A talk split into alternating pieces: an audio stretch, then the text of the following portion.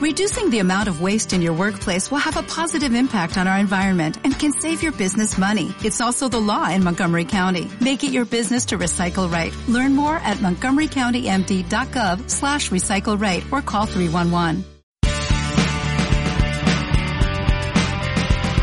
Europa, Estación Central.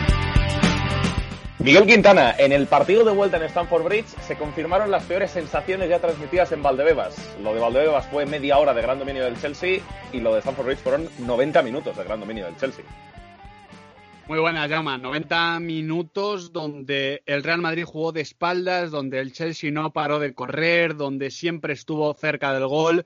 90 minutos para hablar de, de un sorprendente Chelsea de Tuchel eh, nacido hace tres meses y ahora mismo ya es uno de los mejores equipos del fútbol europeo. Qué rápido va esto y qué bonito es ver cómo la mano de los entrenadores tocando tres, cuatro cositas sin apenas entrenamientos pueden cambiarle la vida a muchos futbolistas, porque al final en parte se trata de eso. Pues sí, eh, bueno, después de estas semifinales de la Champions, pues se nos queda la segunda final inglesa en tres años en la Liga de Campeones, no es casualidad. Eh, y bueno, pues el Chelsea que ganó por dos goles a cero al Real Madrid en la vuelta de las semifinales de la Liga de Campeones con los tantos de Timo Werner y de Mason Mount. El gol de Timo Werner vino en el minuto 28 después de que ni él ni Havertz hubieran terminado de estar acertados en los últimos metros. Yo creo que algo, uno de los factores que realmente le da bastante mérito a esta victoria del Chelsea, por mal que estuviera el, Real Madrid, el hecho de conseguirla estando Werner y Havertz lejos de su mejor nivel futbolístico, ya sea por eh, confianza o porque todavía no están eh, del todo adaptados al, al, sistema del Chelsea o al fútbol inglés. Eh, y luego, pues, bueno, un partido en el que, como decías, el, Real Madrid no tuvo, no tuvo opciones en, en, ningún momento porque, bueno, es verdad que contó con un par de buenas ocasiones, ambas de Benzema, una en un tiro a la media vuelta desde, desde la frontal del área y otra en un centro desde la izquierda de Luka Modric, gran envío que Benzema remató de cabeza y que Mendy acabó sacando a córner. Fíjate que en este cambio del Chelsea también podemos identificar como uno de los eh, puntos en los que ha salido ganando últimamente el conjunto de, Thomas Tuchel. Bueno, no solo últimamente, eh, porque no es una cosa solamente de Tuchel, sino de toda la temporada, pero eh, con Mendy, eh, pues el Chelsea está teniendo un portero bajo palos que, saca las, pelotas importantes, que está siendo ganador para, el Chelsea y que en el día de ayer pues también se, manifestó en este, en este partido ante el Real Madrid de semifinales de, la Champions. Sí, yo creo que al final los, registros defensivos del Chelsea son una consecuencia del cambio estructural, ¿no? Del cambio de entrenador, de proyecto, de esquema, de ánimo, pero que es verdad que también Eduard Mendy eh, pues eh, digamos que hace lo, que pedía Alfredo Di Stefano en sus porteros, ¿no? Que no se metiesen las que van fuera y que parasen alguna de las que van dentro.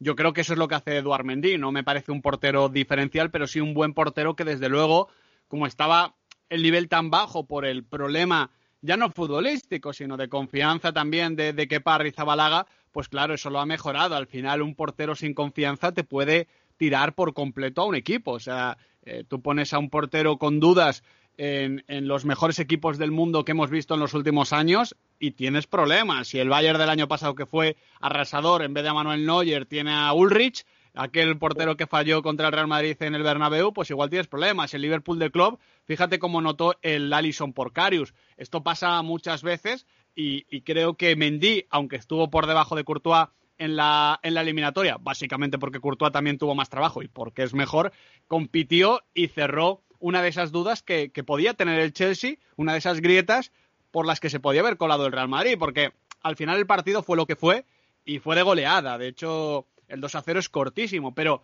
sabemos que el fútbol cambia con los goles y si llega a marcar ese tanto Karim Benzema, vete tú a saber de qué forma cambia el partido. Lo importante es que esos dos, eh, esas dos ocasiones, esas dos paradas llegan en dos jugadas aisladas, colectivas pero aisladas, fruto de la calidad individual de los jugadores. Es decir, el remate de cabeza de Karim Benzema es una asistencia de Luka Modric que no existe, que no existe, parece un pase de Michael Laudrup, y, el remate desde fuera es que no es ni media ocasión, es plantarte en la frontal y girarte rapidísimo, es una, una acción de pura calidad de Karim Benzema. Sin embargo, ya en la segunda parte es que no hubo nada, no hubo nada porque el Madrid no estaba ni cerca, de hecho, cuando se dice, bueno, es que el Madrid estuvo hasta el minuto 85 para poder clasificarse o empatar y llevar el partido a prórroga. Totalmente cierto. Ahora bien, el gol no estaba ni cerca pero ni cerca. ¿eh? No, no, la verdad es que viendo, viendo el partido es, evidente que, era así.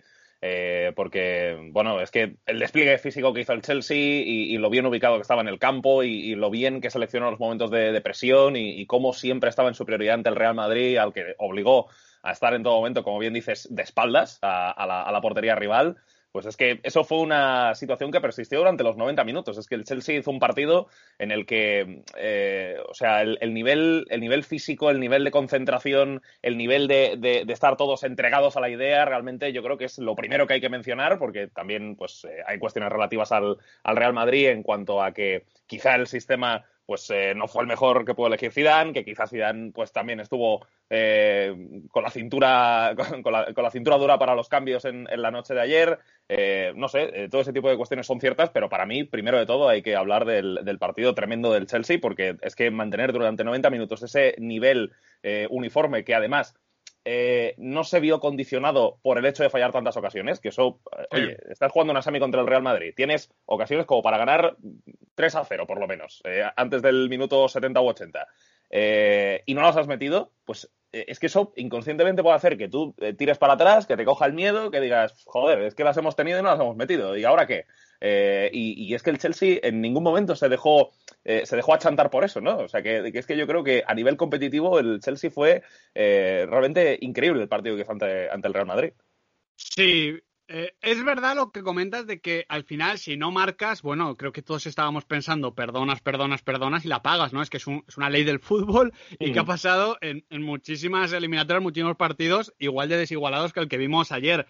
Pero, pero, yo aquí pongo el pero de que en realidad el Real Madrid nunca le mete la duda porque el Real Madrid siempre está incómodo, siempre está por debajo, siempre está inferior. No pudo, esa secuencia larga que hace en el minuto 10, 15 de la primera parte, que es una jugada de mucha calidad, de lado a lado, eh, eso no lo puedes repetir en todo el partido. Entonces, claro, al final el Chelsea para mí va creciendo durante el mismo. En vez de amilanando, se va creciendo porque su plan sale bien. Al final esto es muy humano. Si tú estás haciendo una cosa y te funciona, eh, vas para adelante con más convencimiento y con más energía, porque, a ver, que había una diferencia física es obvia, es obvia. Eh, incluso estando los dos equipos al 100%, seguramente también había una diferencia física por, por el perfil de los futbolistas del Chelsea. Ahora bien, esa, esa diferencia física se puede minimizar o agrandar a partir de la táctica. Y yo creo que se agrandó gracias a Tuchel y por demérito del Real Madrid de Zinedine Zidane, de Zinedine Zidane en concreto. Yo creo que igual que hace una gran eliminatoria ante el Liverpool, no la hace ante el Chelsea, no pasa nada, es en lo que insistimos, los mejores entrenadores del mundo se van ganando entre ellos y no por ello uno es un fracasado, el otro es un zote, bla, bla, bla, pero eso hay que, hay que comentarlo, claro. Al final encima tienes futbolistas que contagian, porque Apilicueta contagia, Rudiger contagia una barbaridad, Rudiger me parece un líder brutal, en Golo Kanté, bueno, es que es un tipo de líder extrañísimo, porque es un tipo de líder que, que, es que no sé, no sé ni cómo, es que es, que es una buena persona. es que no sé, es que no sé qué decir de N'Golo es que parece un buen tío. El, es que, el, líder ser de luz, ¿eh? eh lo, nunca es un ser de luz, exactamente, es un gusi luz. Y fíjate que precisamente a Iniesta no se parece en tono de piel, eh, pero contagia, porque claro, ves a N'Golo Kanté corriendo de lado a lado, liderando, presionando, ganando, ganando, y claro, eh, el resto tira para adelante. Yo creo que fue una diferencia en todos los sentidos. lo, fino que estuvo con la pelota, es que, es que fue el ah, Es que, buen, es que buenísimo. es que en Golo Kanté es buenísimo. Es que, hombre, eh, que, que, en lo que más destaca es en el aspecto defensivo, desde luego. Pero reducir a N'Golo Kanté a, a, su, a su físico o a lo que corre es un absurdo. Es, por ejemplo, Vamos a, vamos a hacer la lectura contraria. A mí Luca Mori me parece un genio con la pelota. Ahora bien, lo que le ha convertido también en buenísimo es lo bueno que ha sido a nivel defensivo y a nivel posicional. Pues es lo mismo, pero al contrario con N'Golo Kanté. Desde luego en lo que más destaca es en tareas destructivas, pero precisamente ese registro que le hizo llegar al Leicester fue metros avanzados tras recuperación. Bueno, mm. pues ayer N'Golo Kanté eh, no sé cuántos metros avanzó, pero probablemente podía haber cruzado el Canal de la Mancha.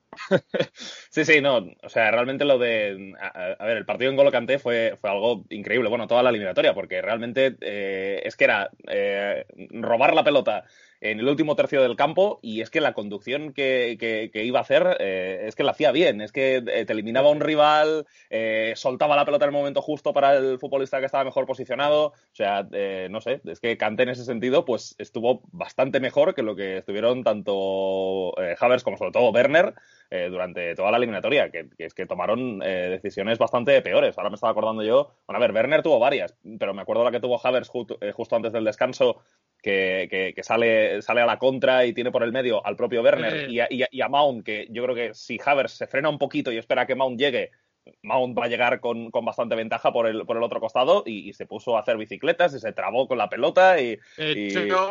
De hecho, permíteme, eh, eh, creo que hay una gran diferencia cuando, eh, con Pulisic en esta eliminatoria. O sea, Pulisic en la jugada del gol del Alfredo Di Stefano regatea, se para, está calmado, con sangre fría, y ayer en el segundo tanto también. Se para, levanta la cabeza y decide.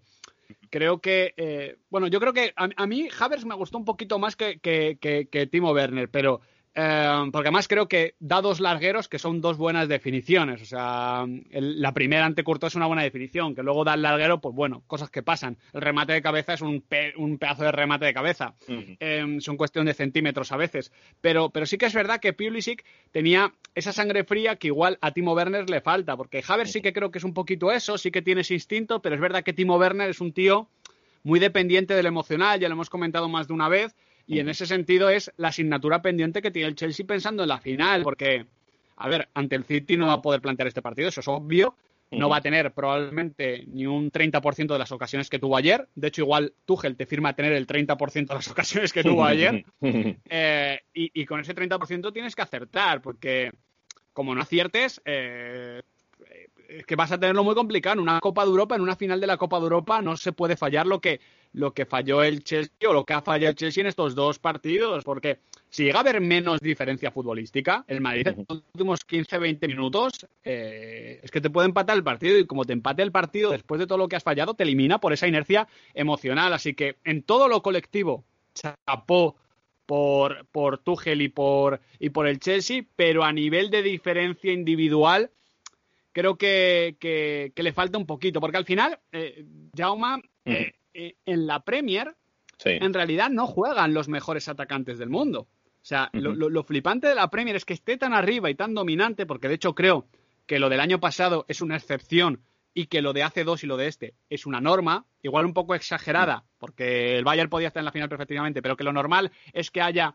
más ingleses que, que el resto en finales y semifinales, porque es la, la diferencia, pero en realidad Neymar, Mbappé, Haaland, Karim Benzema, Leo Messi, Cristiano Ronaldo no juegan en la Premier League. Eso es lo que quizás les falta, lo que ha penalizado al City estos años, lo que puede penalizar al Chelsea. Lo que pasa es que ahora mismo son tan superiores a nivel de entrenadores, creo yo, y también de, laterales, de centrocampistas, de energía, de, versatilidad, de competitividad en el día a día, que llega a Europa y te, y te elimina, porque al final el Chelsea le ha metido un meneo al Sevilla en el partido de vuelta, porque en el de ida yo creo que incluso el Sevilla fue mejor. En la fase de grupos le ha metido un meneo al Atlético de Madrid, porque lo del Atlético fue un meneo, y lo de ayer, vamos, más, fue más que un meneo, fue un baño. Eh, entonces, quiero decir, eh, al final no es que el Chelsea tenga eh, tanto mejores futbolistas que el Atlético que el Real Madrid, sino que ahora mismo están más optimizados, están jugando una cosa que a los conjuntos españoles se les, se les viene atragantando y a partir de ahí se le complica. Yo, por ejemplo, ayer viendo el partido pensaba, eh, incluso con estos problemas físicos y demás, el Real Madrid ante el Paris Saint Germain hubiese tenido momentos de pelota, hubiese tenido momentos de dominio. Y aunque Mbappé y Neymar siempre te pueden tatuar, el Madrid hubiese tenido su momento, porque el PSG te lo concede. Al final es lo que pasó, de hecho, ante el Manchester City en la ida. Eh, pero el Chelsea no te dio ningún momento. El Chelsea no te dejó respirar. Eso es lo que me parece eh, realmente meritorio. Fue pues un Chelsea de Mourinho, en ese sentido, un equipo que te, que te asfixia, que te lleva contra las cuerdas y que finalmente te tira la lona incluso sin tener a Didier Drogba. No, no, y, realmente eh, también en cuanto a lo de que parecía un Chelsea de, Mourinho, me, bueno, me, lo hizo pensar también eh, eh, incluso pues lo, bien que estuvo el equipo en defensa, lo seguro que estuvo en la defensa del área, o sea, yo, yo creo que eso pues desde luego da idea de que, de que el Chelsea pues es un equipo que en muy poco tiempo se ha puesto a funcionar muy bien y que además pues sabe dominar distintos, distintos registros, que yo creo que eso también es algo bastante meritorio teniendo en cuenta el, poco tiempo que lleva, que lleva Tomás Tuchel. has dicho una palabra, Miguel, que me parece clave para el siguiente tema que te quería introducir, que es el optimizar.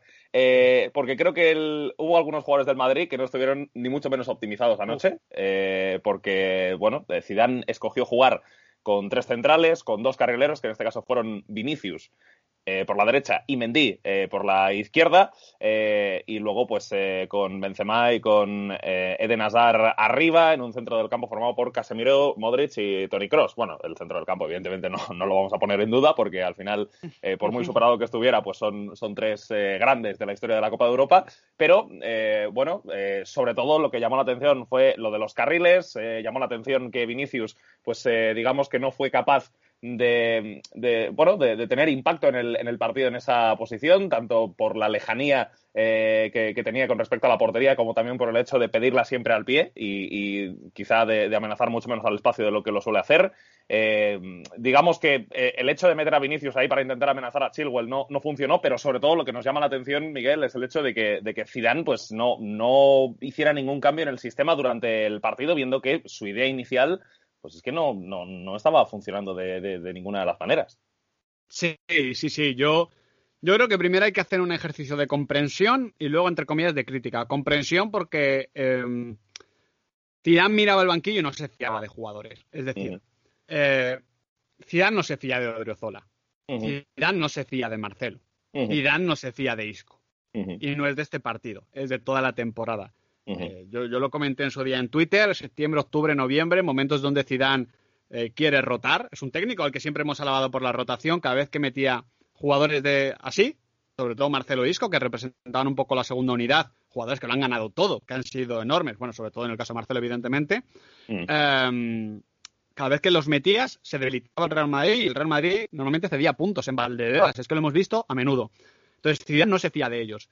Como Zidane no se fía de ellos, se ve obligado eh, a colocar a Ferland Mendy mm, a un 30%, vamos a ser generosos, como carrilero izquierdo, casi extremo, porque, porque esta es otra. Es que eh, para mí el problema de, de, Vinicius no es que fuese carrilero, que creo que puede serlo, es que fue eh, carrilero derecho. Y Mendy fue carrilero izquierdo, un jugador que, yo creo que arriba estaba un poquito para ensanchar el campo a, a, modo espantapájaros, en el sentido de tú ah. te pones ahí como una chincheta y, voy a provocar que, alguien esté ahí, que César Pelicueta esté pendiente o que se abra Christensen, pero sabemos que Mendy no te va a generar ahí nada. O sea, Mendy, eh, está para, para abrir el campo. Y Vinicius en banda derecha, como digo, donde no ha jugado ni un solo buen partido en su carrera. O sea, es que de verdad no le recuerdo ni un solo buen minuto. El año pasado es cuando Zidane comienza eh, la temporada probándole ahí en ese costado derecho y rápidamente lo, lo, tiene que cambiar porque imagino que el plan de Zidane el año pasado era Asar en izquierda, Benzema arriba y Vinicius en derecha, ¿no? Que venía a hacerlo muy bien hace dos temporadas, pero no salió. Entonces, al final, eh, yo creo que Zidane eh, veía el banquillo, veía sus opciones y se vio obligado a hacer cosas que igual no eran perfectas, pero que al menos protagonizaban futbolistas en los que sí creía. Dicho esto, haciendo ese ejercicio de, de, comprensión y de contexto, creo que las elecciones que toma Zidane no son correctas. ¿Qué pasa en el minuto 1 o del minuto 1 al minuto 45 puede llegar a ser comprensible, bueno, tú intentas una cosa que, oye, podía pintar bien sobre la pizarra, pero no funciona. Creo que mm. lo que buscó el Real Madrid fue jugar por fuera, eh, jugar el partido por las bandas, ganarlo por las bandas, salir por las bandas para evitar las presiones y las pérdidas peligrosas de, contra el Chelsea. Eh, pero claro, es que Mendy y Vinicius eran casi eh, un tapón. Es que eh, luego hablaremos de Mauro Icardi jugando como tercer central de, del Manchester City, pero Mendy y, Vinicius fueron eh, doble laterales del Chelsea, porque cada balón que llegaba ahí, balón que se perdía. Bordalás presente, ¿eh? Bordalás presente con el doble lateral. Exactamente, un poquito a, lo Cucurella y a lo, y a lo Alan Romeo Nión. Mm. Pero, pero claro, eh, eh, eso, no, funciona. Entonces, eh, para mí lo, eso, eso puede pasar. O sea, yo creo que lo que pasa del minuto 1 al 30, del minuto 1 al 45 puede pasar. Ahora bien, creo que, que no cambiase, que no interviniese Zidane antes, en parte es por lo que digo, porque no se fía de muchos de los jugadores que tiene y otros tantos están cansados o lesionados, pero otro tanto es de, un inmovilismo que no ayudó al Real Madrid, porque yo lo decía, en el momento en el que hace los dos primeros cambios, todavía está vivo en el partido, pero está vivo de puritico milagro. Yo lo escribí en Twitter, dije, pase lo que pase en el partido, la dirección de campo de Zidane es tardía, porque tú no puedes depender de que, de que el Chelsea te falle cinco manos a mano, porque es prácticamente lo que falló. Entonces, el Madrid llega vivo a ese momento, hace los cambios y ahí también se comprueba que al final pues no había más cera que, que la que ardía. Yo creo que ha sido un ejercicio muy complicado para, para Zidane, ha sido un ejercicio muy complicado.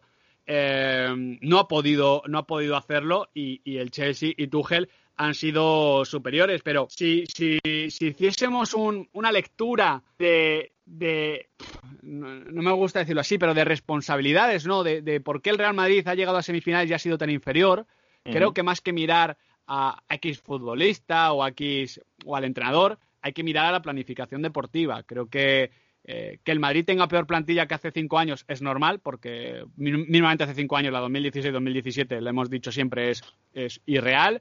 Una, verdad que han fallado, han fallado cosas, han fallado fichajes. O sea, en invierno se te van Jovic y Odegar, que al final no deja de ser el delantero suplente y Odegar, que debía ser el jugador casi número 12 esta temporada. Eh, te ha fallado Eden Hazard, que es mala suerte. Bueno, pues cosas que pasan, pero que no has podido eh, relevar. Los brasileños todavía no están en ese punto.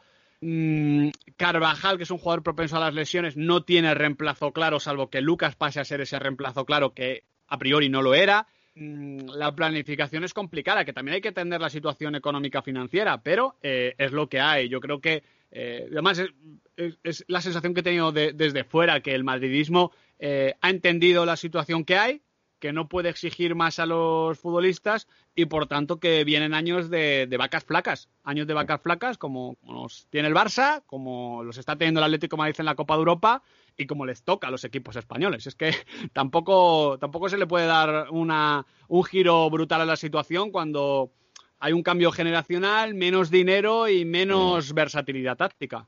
Pues sí, eh, desde luego son factores que ayudan a explicar pues eh, la, situación actual eh, y el hecho de que los equipos españoles pues se vean en mayor dificultad para poder competir al máximo nivel en, Europa. Bueno, Miguel, antes de pasar al City Chelsea, bueno, una reflexión que, hice ya en Twitter, pero que me gustaría repetirla aquí, que es el hecho de que Tuchel, con dos proyectos completamente opuestos, como son el del Paris Saint Germain y el del Chelsea, el tipo ha llegado en dos años a la final de la Champions. O sea que simplemente desde aquí glosar la figura de Tuchel, porque, porque desde luego demuestra, que es un entrenador de talla mundial. Bueno, yo creo que ya se sabía, pero que, pero que ahora ha quedado todavía más claro si cabe, porque en dos países diferentes y con dos proyectos que no tienen nada que ver el uno con el otro, siguen, a ver, el Chelsea no es que sea un equipo pobre, ni mucho menos, pero que quiero decir que son proyectos que están en un punto completamente distinto. Al final, en el Paris Saint-Germain, pues tienes a Neymar y, y a Mbappé, que son dos superestrellas mundiales, y en cambio en el Chelsea, pues tienes jugadores por los que has invertido mucho dinero, pero que no están en ese punto todavía.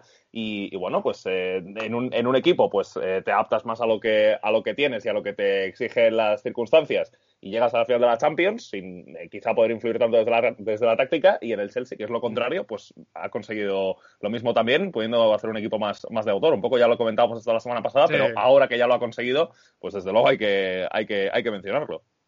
Es que podemos ser un poco injustos o no, pero nunca decíamos el PSG de Tuchel y ahora siempre decimos el Chelsea de Tuchel. Em, eso es de proyecto, o sea, no creo que fue, no fuese culpa suya. O sea, cuando vas al Paris Saint Germain, sabes un poquito cómo están las cosas, ¿no? Y, y, cómo si tu, si, tu, si tu nombre va a ser nombre o va a ser apellido, ¿no? Dentro del proyecto.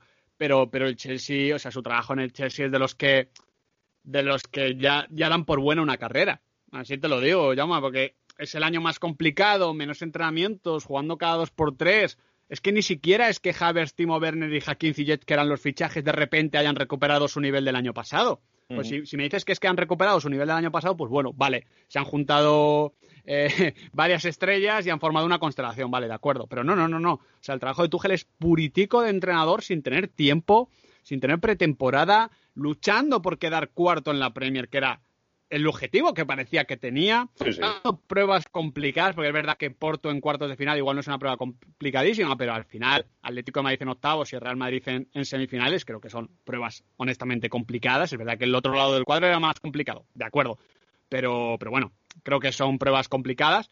Y, vamos, eh, es lo que te digo, o sea, creo que si Thomas Tuchel no hace nada en el fútbol dentro de, los próximos 10-15 años, cuando se retire o cuando le recordemos, recordaremos este Chelsea y ya daremos por buena su carrera porque nos gustan estas sorpresas. Igual que nos gustan sorpresas como el Atalanta, como el Ajax, como el RB Leipzig, nos gustan sorpresas de equipos grandes que de repente pues se reconstruyen a, lo largo de la temporada y es algo a lo que el Chelsea está acostumbrado, que es algo que a mí me flipa. O sea, eh, que, las tres finales de Copa de Europa que haya pisado sean cambiando de entrenador a mitad de temporada, pues eh, explícamelo tú, Jauma, pero, pero yo no lo entiendo. O sea, porque es que no lo entiendo, de verdad, que no lo entiendo. No lo entiendo porque que el Chelsea no llegase a la final de la Champions con Mourinho, con Conte o con Ancelotti es alucinante. Y que llegue con Abraham Grant con Roberto Di Mateo, besitos para, la familia, y, en este caso con Thomas Tuchel, que al menos sí que es el más entrenador de los tres, eh, muestra lo, impredecible y lo caprichoso que es el fútbol, que nosotros aquí nos podemos analizar lo que tú quieras, que si a ti te dicen que eso, que el Chelsea de, de, de Tuchel ha conseguido más en Europa que el Chelsea de Mourinho, de Conte y de Ancelotti juntos, de verdad, no te lo crees. Pues desde luego que no, porque esos proyectos de, de Mourinho, de Conte y de Ancelotti pues estaban eh, bien meditados desde, desde el principio, eh, comenzando eh, pues desde el comienzo de, o sea, comenzando desde el inicio de temporada, eh, y, bueno, y con grandes jugadores y con grandes momentos de juego, pero no, no pudieron, eh, no pudieron llegar a una final de la Champions, en cambio sí que lo hicieron Abraham Gran, Roberto Di Matteo y ahora Thomas Tuchel sustituyendo a Frank Lampard. Bueno, pues Chelsea 2, Real Madrid 0, así terminó la segunda semifinal de la Liga de Campeones 2021 y la primera fue la que se jugó la noche del martes partido entre el Manchester City y el Paris Saint-Germain. Ganó por dos goles a cero el Manchester City y Miguel, pues eh, bueno, yo creo que el City ha tenido etapas de todo durante estas eliminatorias de la Liga de Campeones. Yo, yo creo, eh, fíjate, yo creo que eh, la eliminatoria contra el Borussia Mönchengladbach marca quizá el, pico absoluto de juego del City en esta temporada en cuanto a que eh, Guardiola pues eh, tiene un plan eh, táctico realmente complejo que sale a la perfección y en cambio, pues a la que va pasando rondas, pues ese plan se va convirtiendo en menos complejo, quizá con la pelota teniendo menos importancia, sobre todo en este segundo partido ante el, ante el Paris Saint Germain en la, en la primera parte. Eh, y bueno, pues al final el, equipo pues eh, aprende de sus errores pasados y es capaz de vencer a un Paris Saint Germain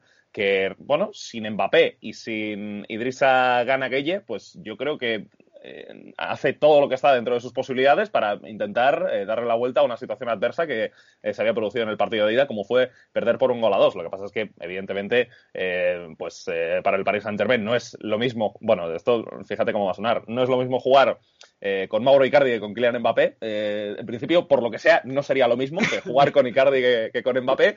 Eh, y luego también. Pues así, así, de forma teórica, ¿eh? A simple Teóricamente, si, si, lo piensas, si, si, si, reflexionas un poco, pues oye, igual jugar con Icardi no es lo mismo que con Mbappé. Eh, y luego, pues en el centro del campo, esa ausencia de, de, yo creo que también eh, pudo condicionar al Paris Saint-Germain a la hora de, presionar. Si bien es verdad que la presión del Paris Saint-Germain, eh, pues yo creo que funcionó bien, y, que, y que al City no le, no le permitió tener muchísimo la pelota. De hecho, durante la primera parte son pocos los momentos en los que el City es capaz de conectar jugadas largas con pases, aunque hay que decir que en el primer gol, eh, que viene con ese envío largo de, Ederson, pues sí que es una posesión, eh, bueno, típica posesión defensiva de, los equipos de Guardiola, de, un poco de, tenerla, de acumular pases, de ir cogiendo confianza con el, con el balón, tocando en la zona trasera. Y, eh, bueno, pues hay un tuya mía de Ederson, creo recordar que con Rubén Díaz, y entonces eso lo que hace es atraer al, al bloque del Paris Saint-Germain a presionar arriba y eh, una vez que, el equipo ya está arriba, pues Ederson mete ese pase espectacular para Zinchenko, que le pone la pelota eh, justo donde quiere. Zinchenko hace una gran ruptura, pone ese balón hacia De Bruyne en la frontal del área y su disparo pues acaba yendo a los pies de, de Riyad Mahrez, que también, eh, Miguel, viendo cómo había sido el, inicio de Mahrez en el, en el Manchester City, a mí me daba la sensación de que, de que era un complemento más, de que, de que realmente no iba a ser un jugador tan decisivo en instancias finales. A ver, poder ser podía serlo, pero no esperaba que, lo fuera a ser. Eh, y es que el tipo metió dos goles y además eh, su, amenaza constante y, digamos que su eh, forma de, encarar y de mirar a la portería y de, y de tener ese, ese colmillo, pues fue también uno de los factores que permitió al Manchester City ganar, ganar la eliminatoria, porque bueno, eh, también la, precisión de, cara a portería en los momentos idóneos, pues es algo que eh, al equipo de Guardiola le había faltado en, esos años anteriores, donde los detalles no habían jugado a favor.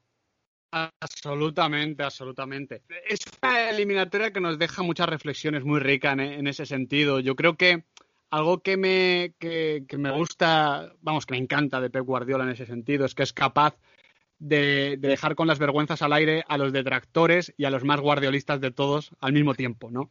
Eh, porque, sí, sí, sí, Jaume, hay que decirlo, porque hablar con dogmas de Pep Guardiola es no comprender a Pep Guardiola. Es como hablar de dogmas con, con Johan Cruyff, dos técnicos tan eh, versátiles, inteligentes y poco dogmáticos, que tengan su idea, desde luego, como todos la tienen. Jürgen Klopp también tiene su idea y, nadie tacha de, dogmático a Jürgen Klopp, a pesar de que sus equipos más o menos siempre jueguen parecido con sus múltiples matices y sus múltiples adaptaciones.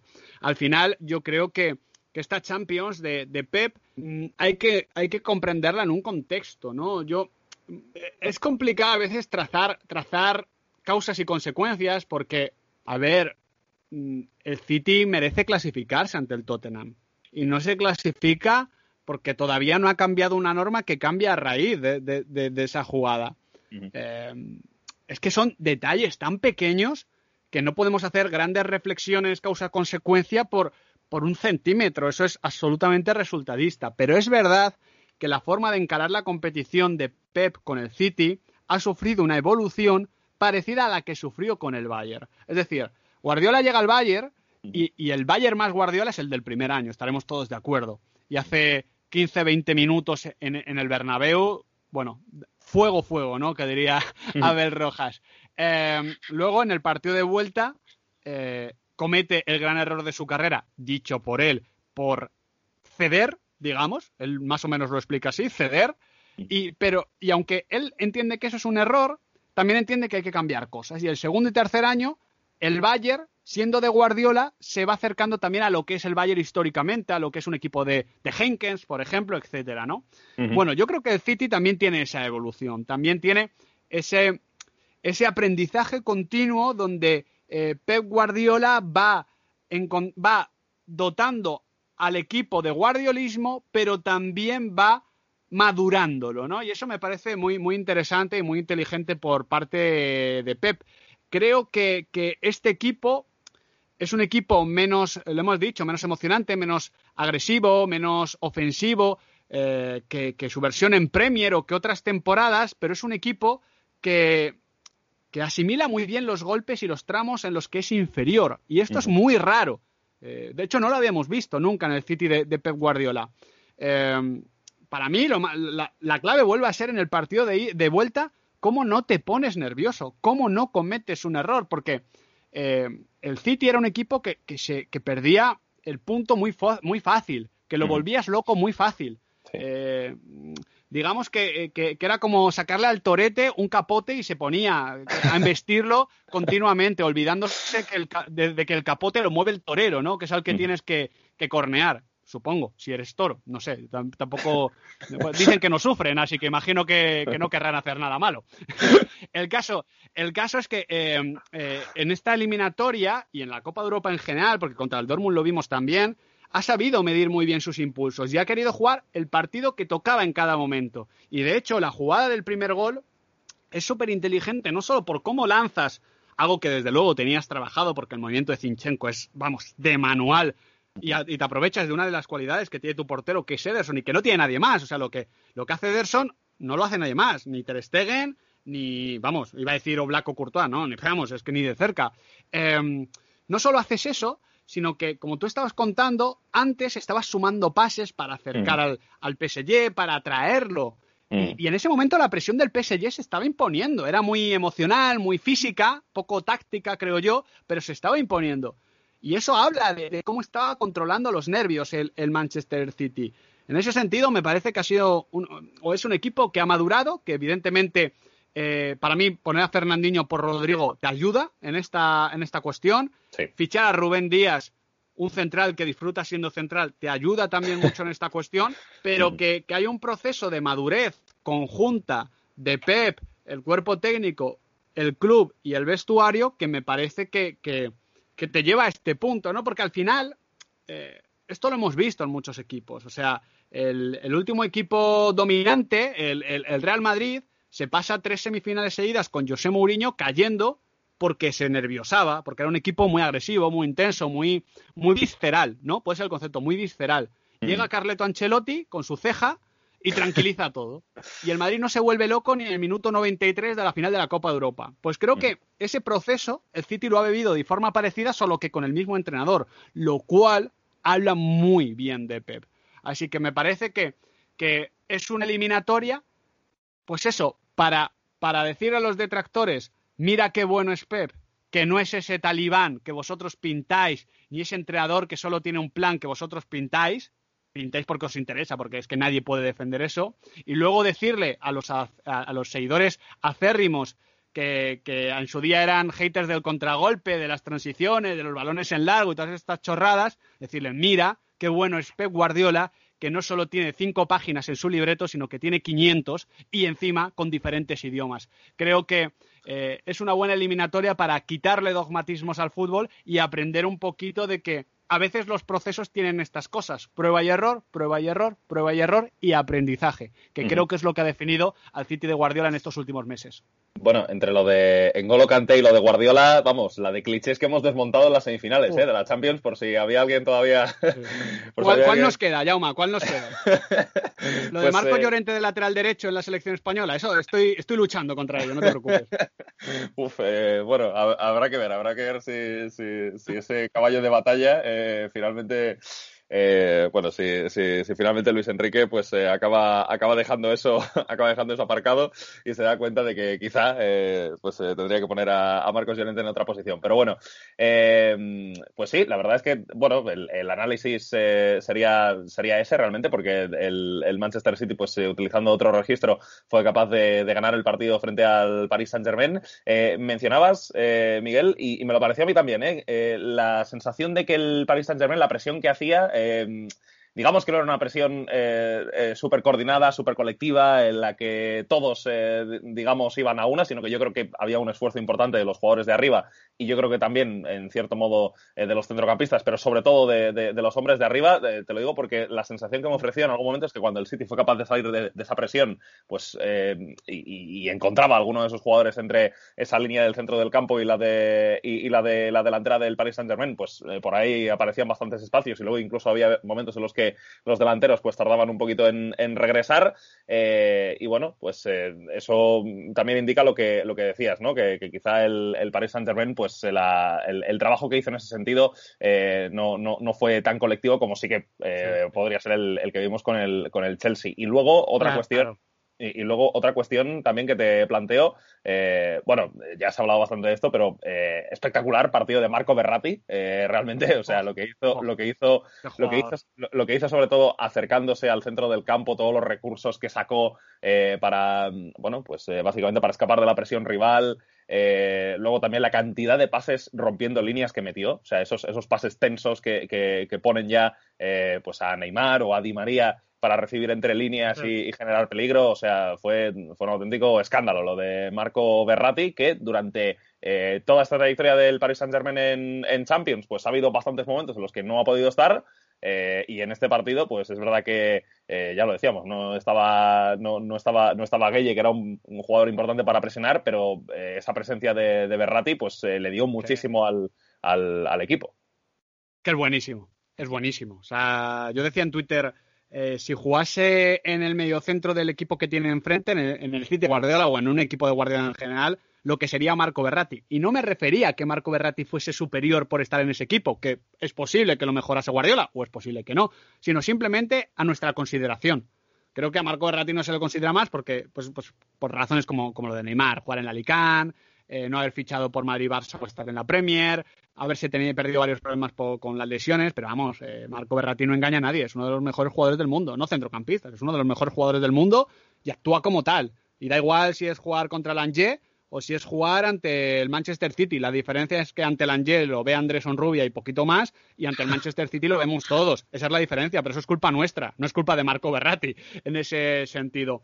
Yo creo que, fíjate, el hecho de que la presión del, del, PSG siempre dura eso, dura 20-25 minutos porque, porque depende mucho de la energía de la primera línea y, y Neymar Icardi y Di María ya no están para eso. Bueno, en realidad Icardi nunca ha estado, Neymar nunca ha sido ese jugador y Di María ya no está para eso, ¿no? Porque Dima antes sí que te podía hacer, vamos, no, no 90 minutos, o sea, te podía hacer 180 eh, corriendo. En un mismo Eh, día. Pero ya no está.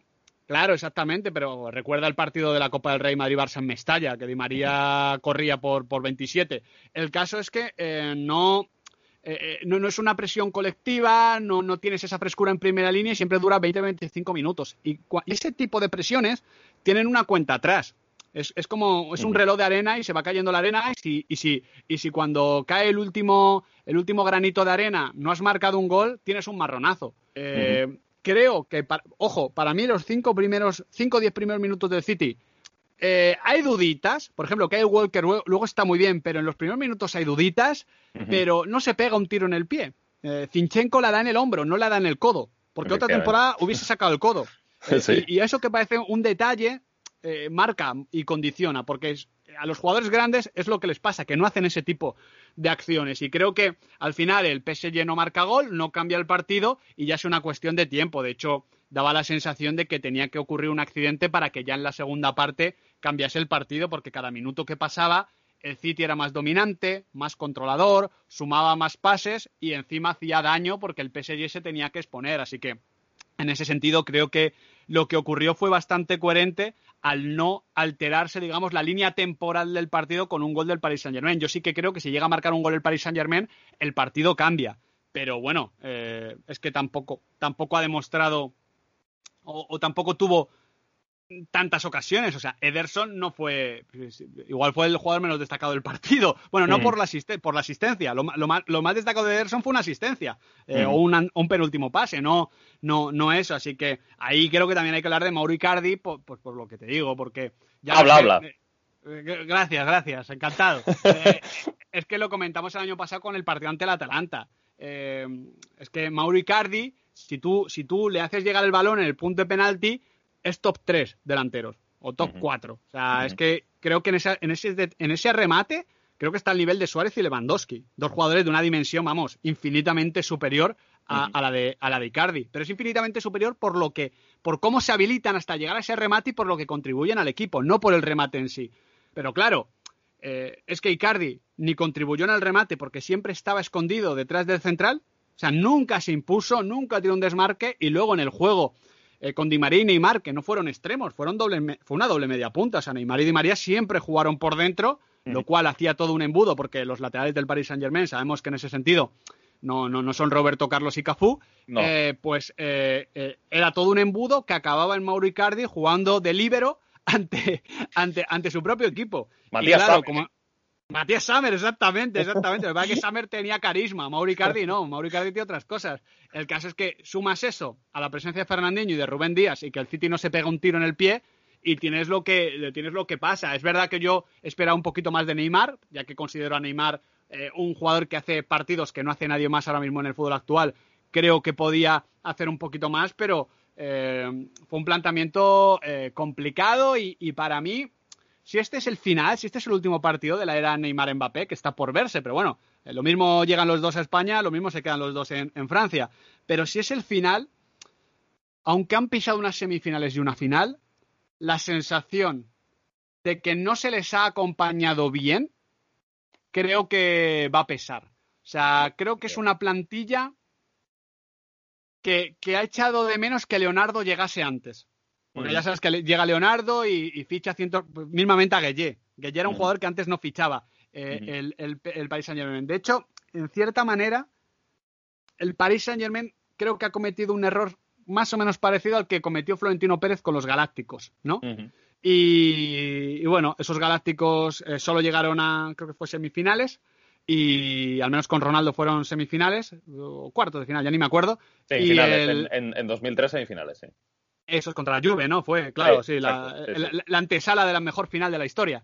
Eh, eh, y, y el Paris Saint Germain ha llegado a la final con un caminito no demasiado complejo el año pasado y a un partido, lo cual normalizaba las cosas, pero creo que no han estado del todo bien acompañados, que en parte igual no lo han podido estar porque costaron 400 millones entre los dos y cobrarán una pasta, y el fair financiero son los padres, pero bueno, igual también algo constriñen, ¿no? Pero, pero esa es la sensación que he tenido, porque eh, un equipo con esos laterales, un equipo con, esos problemas para, encontrar la tercera pieza del ataque, un equipo que muchas veces ha utilizado a su mejor central como mediocentro, que es el caso de Marquinhos.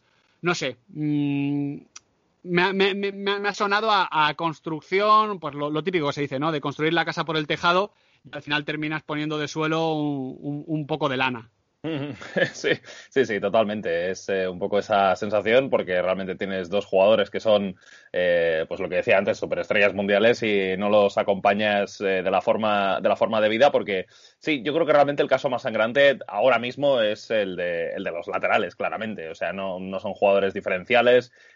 juegas con Florenzi, que bueno, Florenzi es verdad que es un lateral que viene de, de, ser durante toda su carrera un jugador más de más de ataque o que él por lo menos partía como un extremo derecho y que, bueno, ya lleva algunos años jugando de lateral, pero que a pesar de que, de que no se ha adaptado mal eh, al, al Paris Saint-Germain, pues se te queda corto para una instancia como esta. Y luego el caso de Abdou Diallo, que yo creo que Abdou Diallo lo mejor que ha hecho en esta eh, bueno, en estas eliminatorias de la Liga de Campeones fue eh, en el partido de vuelta contra el Barça, que realmente estaba sufriendo mucho por ese lado el Paris Saint-Germain, pues Pochettino le metió y por lo menos ayudó a cerrar al equipo un poquito mejor en defensa, pero es que luego en ataque Diallo no te va a dar nada, es que es un central realmente, o sea, es un, es un central que está jugando de lateral izquierdo, o sea que eh, ahí ya sabes que no, que no te va a aportar. y luego, pues sí, lo de Mauro Icardi no hay, no hay quien lo sostenga. Y en el centro del campo, pues hombre, con Paredes, Gueye y Berratti, pues yo creo que es un centro del campo eh, perfectamente, cualificado para competir en, Champions, pero faltaba una de las piezas y quizá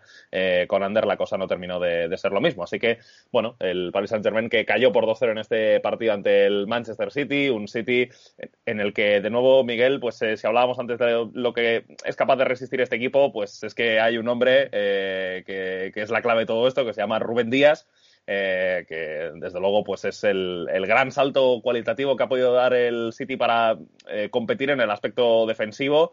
Eh, porque tener un jugador así, que tú lo decías antes, ¿no? Que disfruta defendiendo. De hecho, en lo de disfrutar defendiendo, me, me venía a la cabeza la imagen de esa acción en la segunda parte, la recordarás, en la que el, el Paris Saint-Germain pues, monta una contra que tiene bastante peligro y en la que mm. Neymar va conduciendo y, se mete por el lado derecho del área y se va escorando un poco, pero parece que va a sacar el remate igualmente y se tiran entre, eh, creo que fueron Zinchenko y Rubén Díaz. Eh, y, la sacan ahí entre los dos y lo celebraron como si fuera un gol. Eh, es, que de hecho. Es, Ben Wallace. Es Ben Wallace, tío. es, ben Wallace. es, ese, ese jugador que disfruta defendiendo y que contagia, porque yo decía, a, mí, si, a mí me das 80 eh, millones, te ficho antes a Cundé que a Rubén Díaz. Y parece que el City también pensaba así. Ahora bien, el City necesitaba a Rubén Díaz antes que Cante, porque necesitaba un líder, necesitaba un jerarca. Y Cundé puede serlo, pero todavía no lo es. El líder de, esa defensa del Sevilla es Diego Carlos, y yo diría incluso que antes está Fernando Reges, ¿no?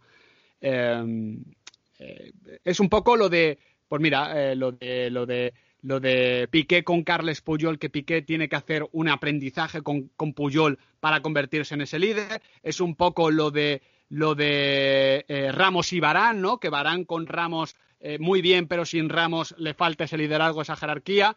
Pues yo creo que Stones es ese tipo de, de central tranquilote, de, buena salida de balón, un poquito a veces dado al pecho frismo, ¿no? muy talentoso pero que necesita un, jugador que hierva al lado. Y, Rubén Díaz, acá Ben Wallace, me parece eso. Es que hay otra que para con la cara. es un jugador que, te, mete el codito en el costado, que te mete el pie. Pero es que no te mete el pie, te mete la rodilla contra el balón. Que por arriba no es que salte, es que grita cuando salta y, te condiciona. Eh, muchas veces el fútbol, como cualquier deporte, es algo sensorial. Es algo sensorial. y, y, cuando, y no es lo mismo encarar a Rubén Díaz que encarar a John Stones. Igual que oh. no es lo mismo, yo que sé, en su momento encarar a Pepe que encarar a, Fabio Canavaro, ¿no? Eh, creo que ese aspecto también importa y que el City necesitaba a un tipo feo, y eso que bueno, es guapete Rubén Díaz, pero necesitaba a un tipo duro en ese centro de la defensa que ayudase al resto a brillar. Pues sí, desde luego ese rendimiento de Rubén Díaz hay que, hay que mencionarlo y me gusta mucho ¿eh? la comparación con, con, Ben Wallace, que grande Ben Wallace, el tipo que era, era capaz de hacer, eh, de acabar los partidos con tres puntos, pero luego el tipo te hacía dos, tres tapones, te pillaba un montón de rebotes, te, cerraba el aro, ¿eh? ¿eh? pues desde luego un, un, buen ejemplo, un buen ejemplo, sin duda, me ha gustado la comparación. Bueno, pues Miguel, el día 29 de mayo, final de la Champions, Chelsea-Manchester City, para cerrar el podcast. Em, bueno, te quería preguntar un poco cómo te imaginas esa final, eh, sabiendo que ya no queda tanto para que se eh, dispute ese partido. Evidentemente quedará condicionado a posibles bajas que pueda eh, haber y demás, pero ahora mismo, visto lo visto, ¿cómo, cómo, o sea, ¿por dónde crees que pueden ir los tiros en esa final entre el Chelsea y el Manchester City? A ver, tenemos un precedente reciente, que es bueno para, para, el Chelsea, además en, en torneo del CAO pero es una final y es una final entre equipos de un mismo país. Para mí esto favorece al City más que al Chelsea. Creo que al City le hubiese ido peor el Real Madrid, aún siendo peor equipo, ¿no? Por, por, por ser un poquito el espejo, ¿no? de lo que no tienes y de lo que te puede faltar y que en una final, en una final no se juega. En una final se compite. En final juega, o sea, tienes que ser muy bueno para jugar. O sea, en una final jugó el Barça 2009 y 2011 ante el Manchester United o el Real Madrid en 2017 eh, pero hay pocos equipos que juegan, hay poquitos equipos que juegan. Hay que ser muy superior y tener incluso una, una jerarquía previa, ¿no? Eh, y encima tener atajos, ¿no? Llamados Leo Messi y Cristiano Ronaldo. Em, creo que, que, el City todavía no tiene eso, de hecho creo que no lo tiene y es posible que igual no lo tenga a corto plazo ni siquiera ganando, el Chelsea no lo tiene tampoco, por tanto yo espero un partido de ritmo bajo donde veamos a, a un Guardiola de nuevo conservador y donde veamos a un Chelsea trabajar muy bien sin pelota. Creo que es una final igualadísima. Creo que es una final igualadísima. Eh, que, que, y no es por, por regatearte la cuestión, es que me sale decirte que es un 50-50 y si me dices de darle un 1% más a un equipo, se lo doy al City porque creo que el City es mejor equipo. Pero es que insisto, es que esto es una final. O sea, eh, que el City sea mejor equipo le ha hecho ganar la, la, Premier League con 50 puntos de ventaja contra el segundo, vale. Pero que esto es una final y esto es la Copa de Europa. Y es una final que en el City eh, han pisado eh, ¿quiénes han pisado del Manchester City finales de la Copa Europa? Nadie, ¿no? Bueno, Gundogan, yo creo. Eh... Gundogan, y el que Gundogan, exactamente. y, ya está. y, en el Chelsea también. Eh, y eso, eso les iguala, pero creo que les iguala por lo bajo precisamente porque lo normal es que el componente del riesgo, de las piernas atenazadas, de la presión, del vértigo, esté ahí. Yo creo que el partido de Premier va a servir para poquito, va a ser, bueno, un pequeño test y tal, pero que espera un partido no demasiado bonito ni emocionante, pero sí muy rico a nivel táctico. Un partido más para nosotros que para los aficionados, fíjate. Así que, bueno, a ver si me equivoco, porque prefiero que sea un partido emocionante que, un partido bueno. Eh, bueno, eh, veremos qué es lo que nos espera en esa final de la Champions.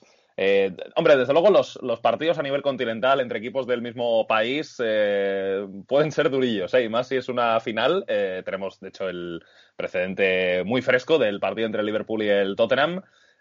también es verdad que, hombre, ese partido pues tiene la mano de Sissoko muy pronto, con la cual el Liverpool se adelanta y entonces pues tiene una tiene un motivo de peso para, digamos, defenderse y, bueno, tener una versión bastante más reactiva ante, ante el Tottenham. Eh, porque ya tenía algo que, defender y tenía un resultado que, guardar. Luego lo sentenció con ese segundo gol de, Origi. Eh, y bueno, pues en esta final yo espero que tengamos algún momento eh, en el que sí que el partido pues pueda un poco dejar lo que, lo que son realmente estos equipos a la hora de atacar.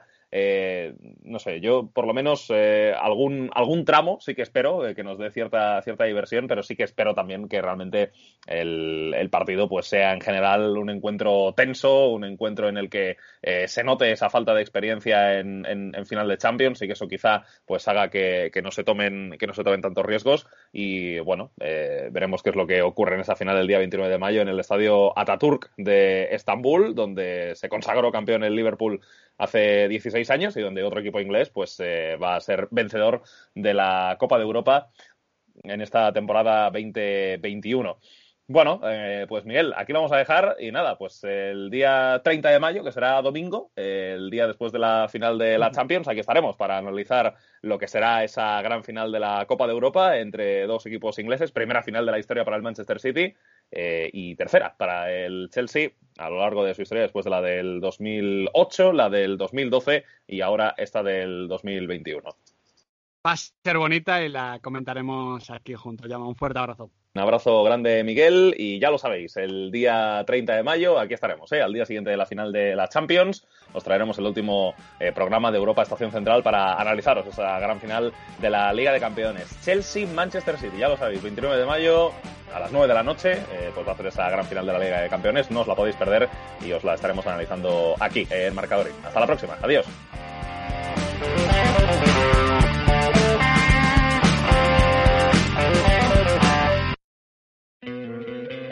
¿No te encantaría tener 100 dólares extra en tu bolsillo? Haz que un experto bilingüe de TurboTax declare tus impuestos para el 31 de marzo y obtén 100 dólares de vuelta al instante. Porque no importa cuáles hayan sido tus logros del año pasado, TurboTax hace que cuenten. Obtén 100 dólares de vuelta y tus impuestos con 100% de precisión. Solo con Intuit TurboTax. Debes declarar para el 31 de marzo. Crédito solo aplicable al costo de la presentación federal con TurboTax Full Service. Oferta sujeta a cambios o cancelación en cualquier momento.